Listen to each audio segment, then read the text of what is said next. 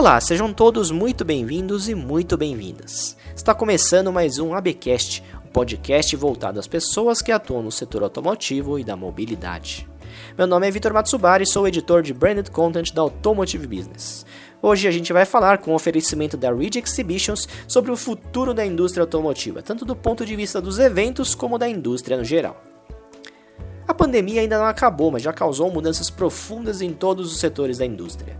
E é claro que na indústria automotiva não ia ser diferente a necessidade de distanciamento social e os cuidados com a saúde mudaram a vida das empresas.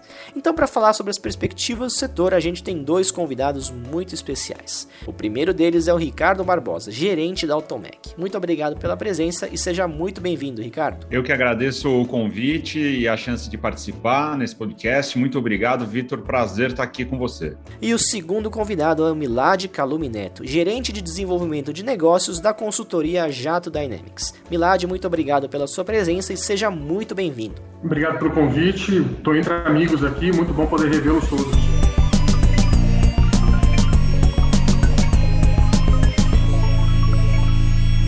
Então, vamos começar. Eu queria fazer a primeira pergunta, talvez para o Ricardo. Ricardo, a gente sabe que a pandemia ela causou né, uma série de mudanças em diversos setores, também na indústria automotiva, e claro que as feiras, né, o setor de feiras também foi afetado, né, de maneira direta até com tudo isso. Eu queria que você falasse um pouquinho de como que foi esse impacto é, no dia a dia de vocês e como que foi na Automec, o que causou na organização de uma feira tão grande assim como a Automec. Vamos lá, Vitor. É, é, não existe mercado que não tenha sido afetado pela pandemia, né? É um fato totalmente novo aí, uma coisa totalmente única que aconteceu aí ah, no, nos anos recentes, né? Alguns mercados, curiosamente, até cresceram, né? Mas a maioria deles, na verdade, é, teve um desafio muito grande é, para se readaptar ou para se readequar nesse momento. Eventos, que é a nossa especialidade, a especialidade da Read Exhibitions é conectar pessoas através de, de eventos e ações digitais. É, é, é, essa área, evidentemente, foi afetada, afinal de contas, né? Nós a realização de um evento, principalmente eventos grandes como a Automec, pressupõe a presença de um grande volume de público. Né? E a gente não está podendo fazer isso desde o ano passado, desde o começo do ano passado. Né? O, o, o impacto foi direto. Né? A READ no Brasil ela tem mais de 20, 20 eventos profissionais de variados tamanhos, mas a maior parte deles de, de grande porte. Então, é, a, a, realização de eventos foi diretamente afetada, não só para a gente, mas para nós, mas para todo tipo de evento. E, e, e, o que aconteceu? No ano passado, a gente não conseguiu entregar nenhum, porque os nossos eventos eles estavam dentro de uma agenda que já era após março, abril, né? Então, a gente já não conseguiu fazer a entrega deles. E isso exigiu, é, evidentemente, uma readequação e uma aceleração de projetos que a gente já tinha, que já aconteciam de conexão para negócios de forma digital, isso foi acelerado. Então, assim, o que está muito claro para nós da indústria de eventos, em geral, é, as pessoas querem é, a voltar a se encontrar em eventos, elas valorizam os negócios face-to-face -face, e é, todos estão ansiosos pela volta do, dos eventos, né? É, e, e, mas, evidentemente, eles nunca mais serão os mesmos, porque os trabalhos digitais que a gente já fazia, antes disso, eles foram acelerados e passam a ser parte integrante dessa, desse, uh, dessa ação de marketing, vamos dizer assim, que é um evento, e, na verdade, amplia essa capacidade de conexão para além daqueles dias onde o evento é realizado. Então, vamos falar de Automec. A Automec é realizada a cada dois anos, ela reúne quase 80 mil visitantes em, em cinco dias. É uma, um dos maiores eventos da, da, das Américas, e quando a gente fala do aftermarket automotivo, é muito provavelmente o maior da, da América Latina, por exemplo. E é, a todos os players, dos expositores, patrocinadores, e aqui a gente está falando de fabricante, distribuidor, varejista, até o, o, o, visitante, que são as oficinas, e mesmo o, o, o pessoal da, do, da, da cadeia que visita o evento, estão todos ansiosos para voltar. E a gente, o primeiro impacto direto que teve foi pegar a data original do evento que aconteceria é, dia 6 de abril de 2021. Nós, nós anunciamos no começo de dezembro, quatro meses antes, que não faríamos o evento e passamos ele para novembro agora. Ele está confirmado, inclusive, agora para de 9 a 13 de novembro no Expo Center Norte em São Paulo, né? É, porque nós entendemos e nós monitoramos isso através de grupos de trabalho é, localmente e globalmente entendemos que é, ainda que nós temos condição de entregar o evento em novembro, se as tendências atuais em relação à pandemia continuarem. Então, assim, o impacto está colocado no mercado de eventos. É, a gente entende que a partir de 2022 a coisa vai estar tá mais tranquila, eventos estão voltando em outros países, na Ásia, na Europa, mas todos com muita cautela, porque, afinal de contas, a saúde e a segurança de todo mundo é prioridade. Né? Então, mas assim, a importância de eventos de negócio ela continua em alta. É, a gente fala com os nossos patrocinadores visitantes, eles querem que isso aconteça. E as conexões digitais que a gente está promovendo agora, elas servem para antecipar esse trabalho de criar o buzz, criar essa, esse engajamento do mercado, para que quando a gente finalmente possa se encontrar presencialmente de novo, a gente tenha eventos de, de grande é, relevância, né? E mais um comentário aqui para eu finalizar meu, minha, minha primeira participação é o seguinte: quando você olha especificamente para alguns mercados, alguns sofreram mais do que outros. Mas quando a gente olha para o aftermarket automotivo, eu estou falando aqui que eu quero dizer que muitos dos players desse mercado cresceram durante a pandemia. É só você olhar, a gente teve uma diminuição na venda de carros novos, né, de veículos novos, a gente teve um, um aumento no volume uh, de manutenção e reparação dos carros da frota circulante, né? E, na verdade, existe até é, é, uma demanda é, que vai se, uh, se mostrar mais tão logo a pandemia começa a arrefecer. Porque tem muito carro parado na garagem que vai voltar a circular e que vai gerar ainda mais volume para a parte de aftermarket. Nós tivemos eventos digitais da Automec ontem, antes de ontem, que os, os, play, os nossos participantes, né, que são grandes nomes de mercado das associações, participaram e eles reafirmaram essa posição. Né? Então, assim, o mercado de aftermarket em especial, que é o objeto da, da, da Automec, é um mercado que sofreu como todos os outros, que se transformou como todos os outros, mas que se mostrou mais resiliente aí durante a pandemia. Legal. Aproveitando que você mencionou também desses eventos que estão acontecendo, que já aconteceram é, sobre a Automec, é, eu soube também que a Reed já, já tinha né, uma plataforma virtual, né, já tinham meios né, virtuais de realizar essa interatividade e, como você falou no começo, só acelerou esses planos. Né? Você acha que isso, você diria que isso ajudou nesse momento em que muitas empresas estariam sem saída, sem o que fazer? Sem dúvida, sem dúvida, né? Continua sendo um desafio a gente encontrar o formato ideal. Acho que tá, uh, todos nós, né? Todo mundo que trabalha com mídia, que trabalha com o marketing digital, com conexão, isso, uh, isso continua sendo um desafio a gente encontrar o formato ideal, mas certamente ajudou, porque assim o desafio de encontrar meios de fazer negócio não presencial não é só nosso, ele é das empresas que participam dos mercados que a gente atende, né? E quando nós, como organizadores de conexão de negócios, né?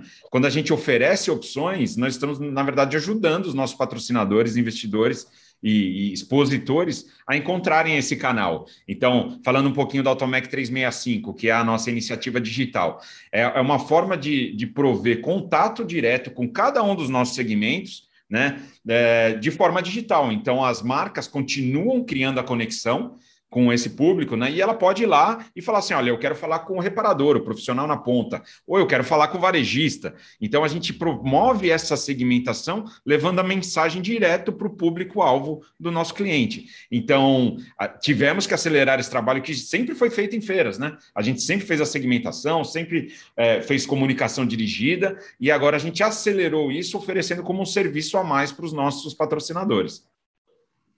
Legal.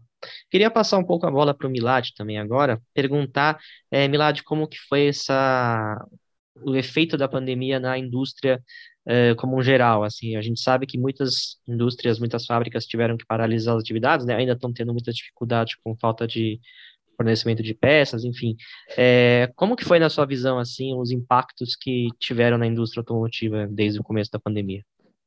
A indústria automotiva já vem sofrendo com a, o mercado já há alguns anos. Né? A gente lembra, em 2018, a gente passou por uma fase bem negativa, e aí, novamente, quando o mercado estava novamente começando a crescer, veio a pandemia.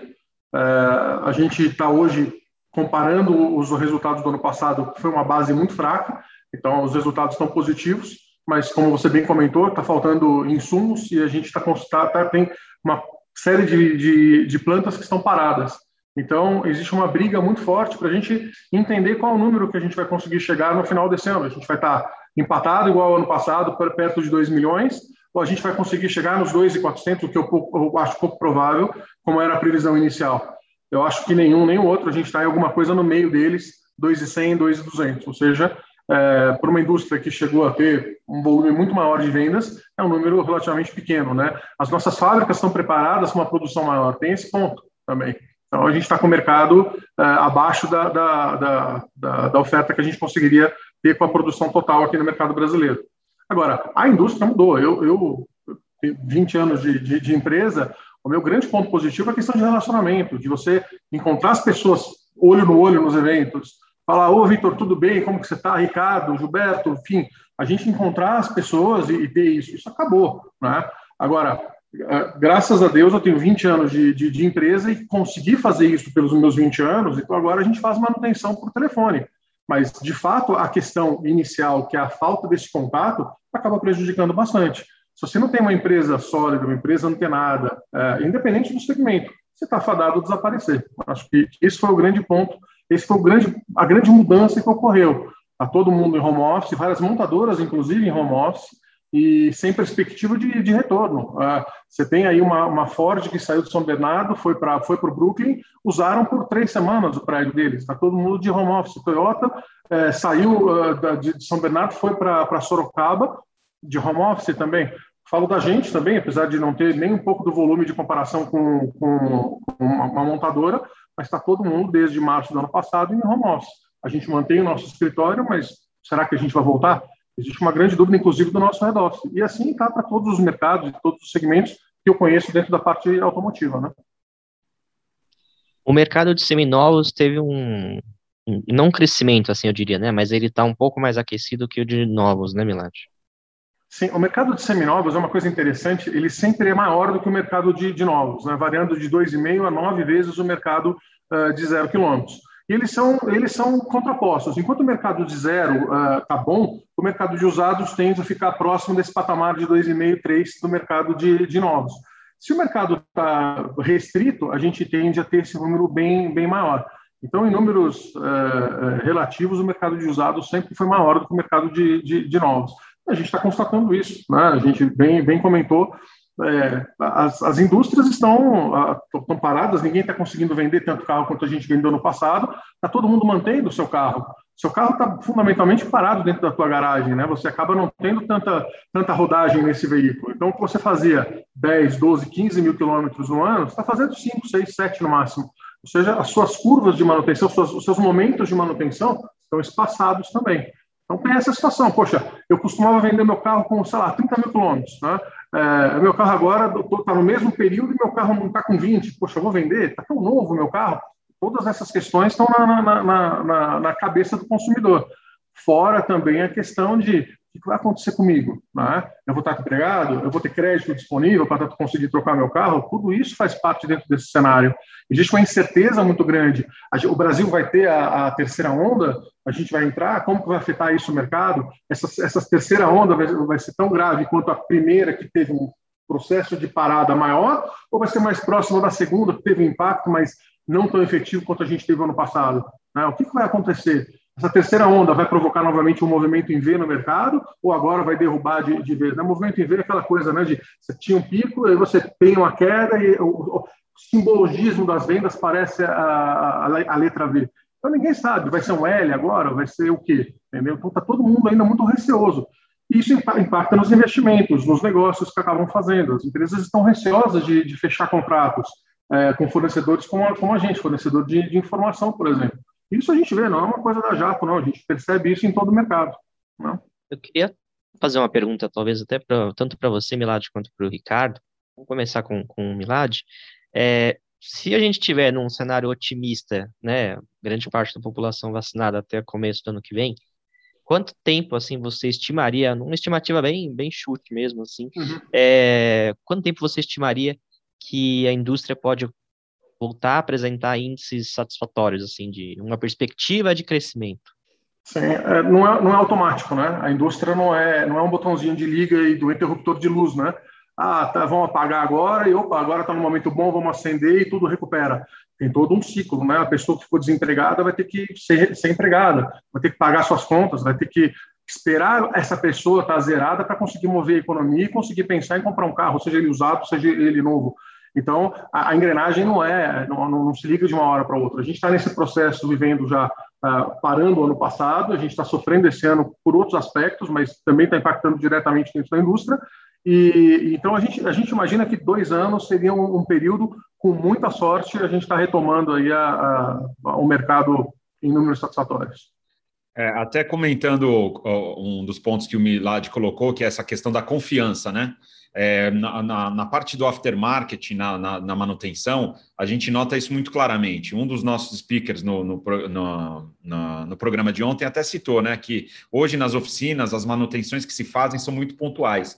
Quem está levando o carro, ele vai lá e faz aquele, aquela manutenção que ele precisa fazer agora, ainda que ele tenha a capacidade né, ali financeira de fazer mais, mas tem essa questão da preocupação. O que vai acontecer comigo? Como o Milad citou, muito bem citou aí, né? Essa insegurança faz com que é, seja se é, as pessoas sejam extremamente cautelosas.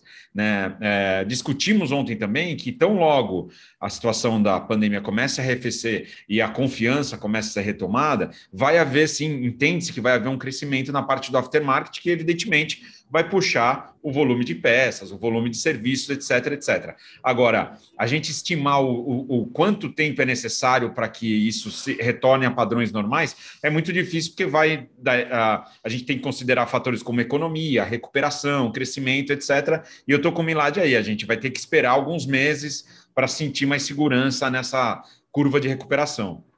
Como que está o setor de autopeças, mais ou menos, assim, Ricardo? Está é, tá sofrendo muito com falta de abastecimento de é, eu, eu, vi algumas oficinas que também estão com problemas de algumas peças de reposição, né?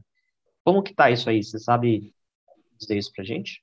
O, o, que os nossos uh, parceiros uh, trazem para a gente de informação é que está havendo um aumento no share das peças uh, importadas e nas peças é, vamos dizer assim, peças com uh, um perfil mais genérico, né? As grandes elas estão tomando um pouquinho mais espaço no, no, no, mercado nesse momento e eles entendem que esse é um processo uh, temporário, né? É, existe para alguns tipos de peças, é, eles citam que existe um pouquinho mais de dificuldade de você encontrar aquela peça, um pouquinho mais de demora, mas no geral o impacto ele está mais ligado à forma como o mercado está fazendo o negócio do que exatamente a falta de peças. É, o que, que eu quero dizer com isso, né? É, antes você tinha uma estrutura linear que vinha ali do fabricante, distribuidor, varejista, oficina, e agora isso está um pouco mais pulverizado, um pouco mais fragmentado, porque você tem um importador, você tem é, varejistas menores, você tem distribuidores menores, você tem o e-commerce é, desempenhando um papel importante nessa relação comercial, mas no, em modos gerais, né, é, a, o mercado continua aquecido e uh, muitos players cresceram nesse, nesse uh, período, né? Legal. E, e, eu queria que você falasse também um pouquinho é, do panorama futuro das feiras, assim, com todas essas mudanças de formato que já estão sendo realizadas, que vão ser realizadas, né?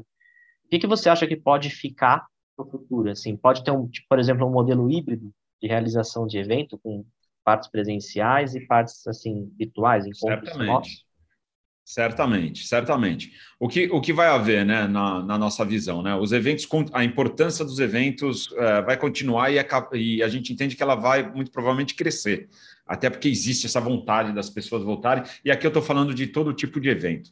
Estou falando de eventos de negócio, que é o que a gente organiza, estou falando de entretenimento, estou falando de música, estou falando de tudo.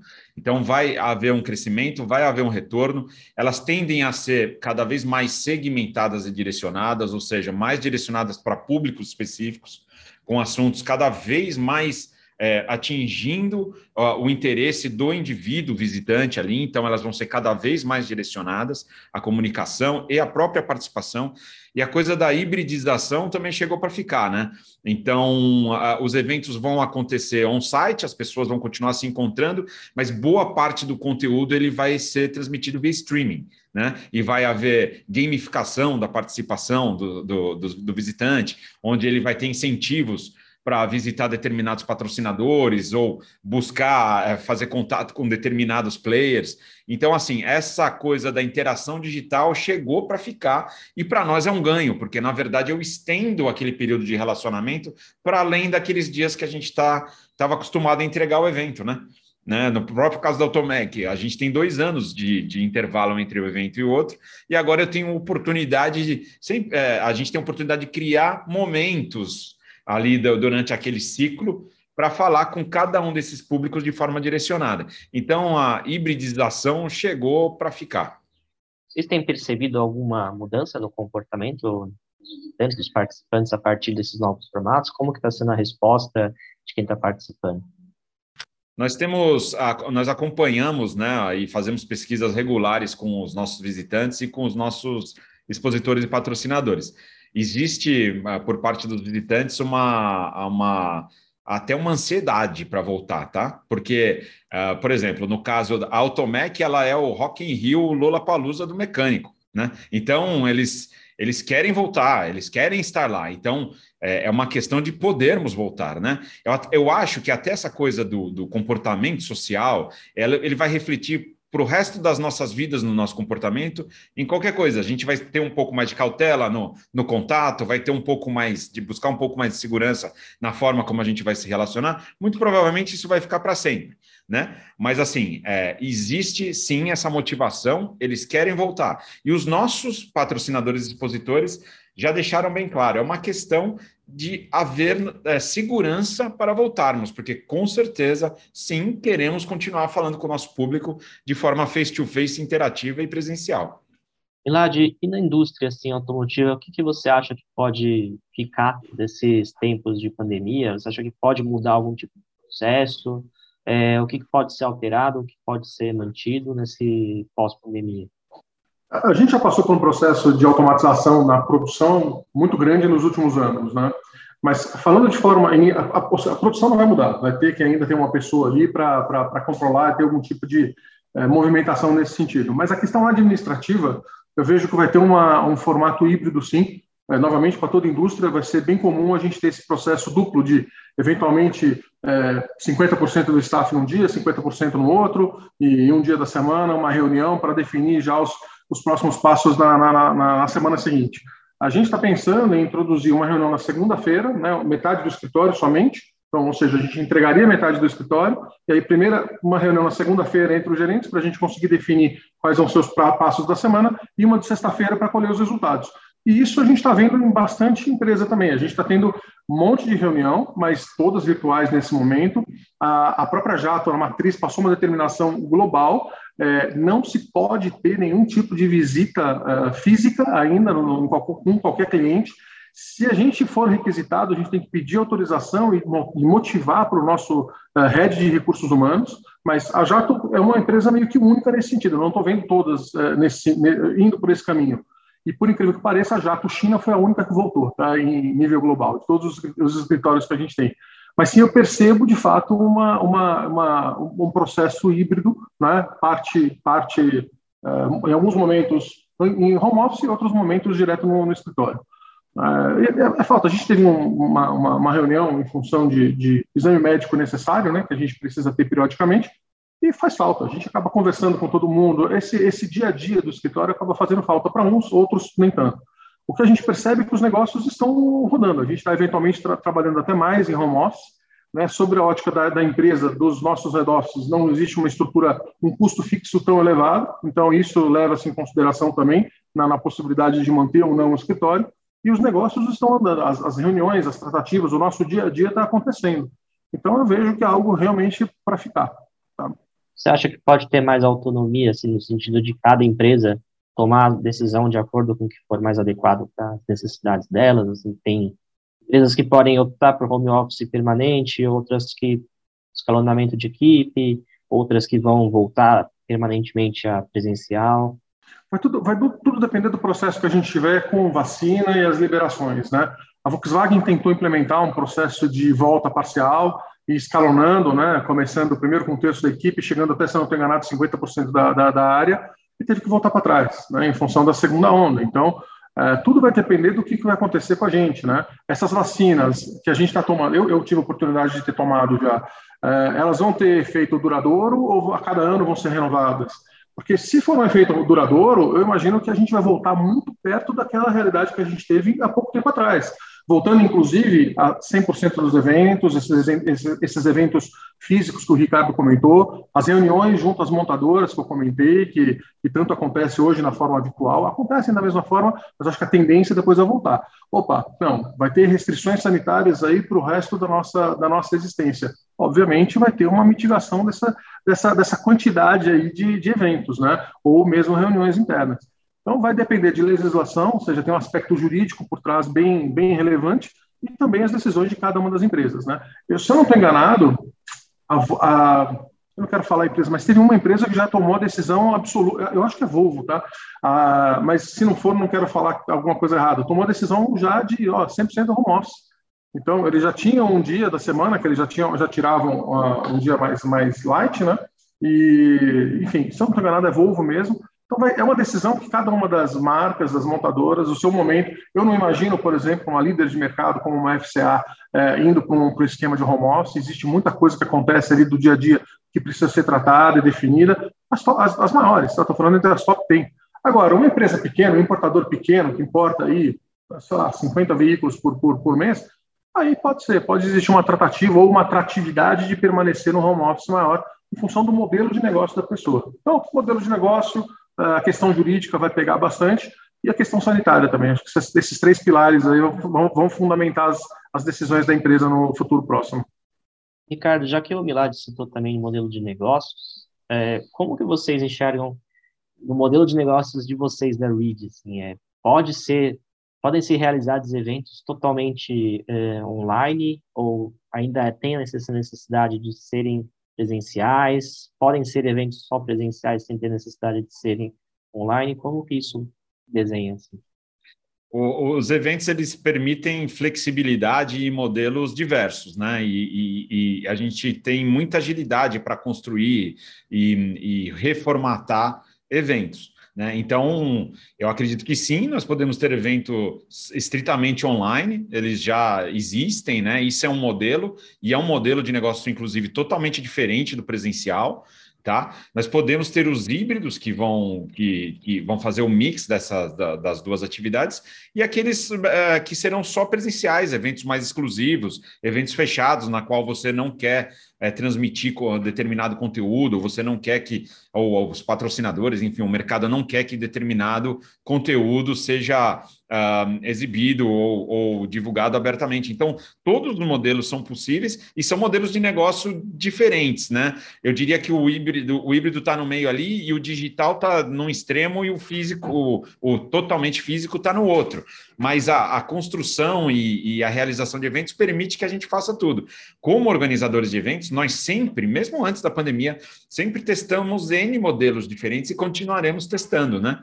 E eles atendem públicos específicos, né? Quando você fala, por exemplo, ah, se você tem uma jornada focada em capacitação ou uma jornada focada em transmissão de conhecimento, treinamento, eventualmente você pode fazer isso totalmente online né? E ter eventos pontuais ali que servem como é, é, é, milestones de atração do, do público, né? E, mas quando você pensa na experiência do, do visitante, quando você pensa na experiência daquele entusiasta do setor ou daquele profissional do setor, nós ah, sabemos, entendemos e sabemos através das nossas pesquisas que o presencial ainda é rei, tá? Então é isso que as pessoas querem. A gente está é, tá aguardando poder voltar para aquela carga, para aquela força 100% presencial, porque o, o, ser humano ele, ele, ele tem essa coisa de querer se encontrar, de querer se agregar, de querer estar junto, e está muito claro para a gente que o, os eventos presenciais eles vão continuar sendo os maiores geradores de experiências gratificantes para os profissionais de cada setor, não só do aftermarket, tá? Bom, hoje com o oferecimento da Ridge Exhibitions, nós conversamos com Ricardo Barbosa, gerente da Automec, e Milad Calume Neto, gerente de desenvolvimento de negócios da Jato Dynamics. Muito obrigado a todos por estarem conosco e você que nos ouve, fica o convite para seguir o ABcast no seu agregador preferido. Eu sou o Vitor Matsubara e eu agradeço a você que também esteve com a gente. O ABcast é uma realização da Automotive Business e é produzido e editado por Marcos Ambroselli. Até a próxima!